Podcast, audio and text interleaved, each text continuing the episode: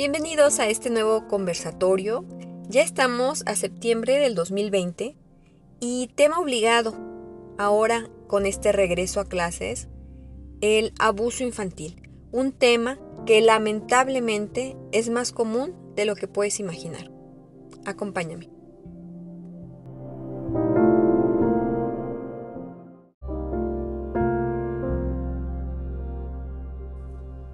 En México hay 20.000 casos de abuso sexual infantil al año. Cada día, 54 niños son abusados. Al menos dos menores son abusados cada hora. Ostentamos el primer lugar en el mundo en abuso sexual infantil y maltrato a menores y segundo país con mayor pornografía infantil. 85% del total de niños y niñas abusados conocía a su agresor. En primer lugar, por porcentaje de frecuencia, es el padre biológico. El tío, segundo lugar. Un vecino o conocido, tercer lugar. Y la edad promedio en que estos niños son abusados es de 5.7 años. Pero, ¿qué es lo que piensan los niños del abuso sexual? La mente de los niños y niñas es muy moldeable, parecido a una masa de barro. Tanto que cuando es constantemente maltratado, puede percibir esta conducta agresiva como normal. Y más viniendo pues de gente tan cercana. Como les dije anteriormente con las cifras, con los porcentajes, es gente de su círculo cercano los que de donde reciben el abuso sexual.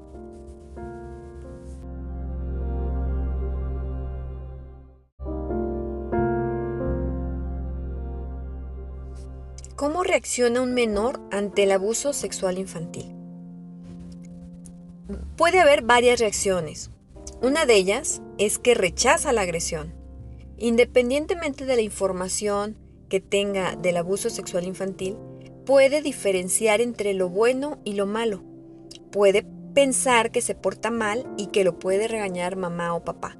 Es lo que se llama la intuición. Otra reacción es que sea indiferente a la agresión. Un menor puede pensar que no puede escapar de la situación porque ésta ha sido muy constante. Puede ser indiferente al contacto porque es muy pequeño para saber de qué se trata. Otra reacción puede ser que sienta agrado por las caricias. Cuando un menor siente agrado por el contacto, no debe ser malinterpretado ni hacerlo sentir culpable. El cuerpo humano está diseñado para sentir y puede ser posible que el menor sienta agrado por las caricias. Otra reacción u otro comportamiento es que busca el contacto físico. La niña o el niño no invita el contacto. Sin embargo, aquel menor que busca el contacto con su agresor lo hace porque quizá sea su única fuente de afecto. Ha sucedido situaciones en las que los padres, por cuestiones de drogadicción, eh, etcétera, infinidad de circunstancias, tienen en abandono a los niños y muchas veces eh, la única fuente de, de, regalos, obviamente para el soborno, para Mm, digamos, eh, que eh, guarden silencio, para que guarde silencio la víctima, pues les dan regalos, les hacen cumplidos y este pues es su única fuente de afecto. A veces puede ser un vecino, a veces puede ser algún familiar. Eh, obviamente este tipo de situaciones se da con niños que viven pues abandono, a pesar de tener a sus padres, pero son padres ausentes.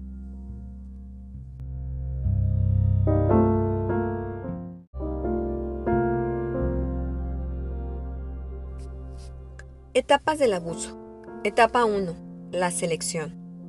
El abusador selecciona a su víctima considerando sea un niño o niña reservado, tímido, sumiso o bien un niño fácil de amenazar, hijo de padres con jornadas largas de trabajo, por citar un ejemplo. Etapa 2. Acorralamiento. siempre encontrarán el momento de estar a solas con el niño o con la niña. Etapa 3. Seducción. Le prometerá regalos, que la pasarán bien y que debe guardar el secreto. Etapa 4. Abuso propiamente dicho. Tocamientos y violación sexual equiparada o genital.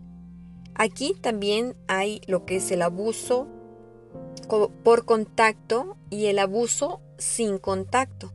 El abuso sin contacto es cuando hay un lenguaje sexual hacia el niño, que lo obliguen a ver pornografía, que lo obliguen a presenciar una relación sexual de adultos. De hecho, también que lo obliguen a hacer tocamientos con otros niños o niñas. Y lo que es el abuso sexual eh, ya por contacto, pues ahí es donde vienen los tocamientos a sus genitales, a su cuerpo y hasta la penetración de sus genitales.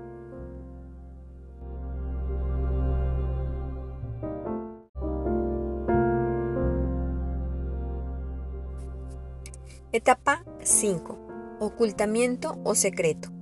Amenazas con lastimar a sus padres o seres queridos si revela el secreto. Etapa 6. Develamiento. Cuando el niño o niña presentan síntomas de abuso, esto lo pueden descubrir padres, maestros o médicos. Los papás, al revisar la ropa interior de sus hijos, pueden darse cuenta de manchas de sangre o secreciones pues no propias del menor. Los maestros pueden notarlo con el cambio de comportamiento o rendimiento escolar. Y los médicos con infecciones recurrentes que son rebeldes al tratamiento médico infecciones genitales en niños o en niñas eh, a muy temprana edad. Esto pues regularmente no es normal. Etapa 7. La denuncia. Siempre debes de creerle al menor. No lo hagas sentir culpable. Dale amor incondicional, dale seguridad y resguardo físico. Esto es súper importante. Acude con personal que sea muy sensible ante estos temas. Obviamente de preferencia tienen que ser especializados en el tema de abuso, llámese médicos, llámese psicólogos, que serán mm, pues la primera línea de atención en estos casos para poder dar el acompañamiento a la denuncia. Etapa 8. Retracción. Es frecuente que la familia se retracte, pues el abusador es una persona cercana a la familia se retraen de hacer la denuncia por el qué dirán, por miedo, por vergüenza, por no ocasionar un conflicto familiar. Pero piensa, quien más está sufriendo es el menor y más niños pueden estar en peligro. Un agresor sexual puede ser cualquier persona, desconocido o conocido. Puede ser el padre, la madre, el entrenador, la maestra, el tío, un primo, el abuelo, un compañero de escuela, un sacerdote, un amigo, el hermano, el padrastro, la madrastra, un vecino, el padrino. Cualquier persona puede serlo.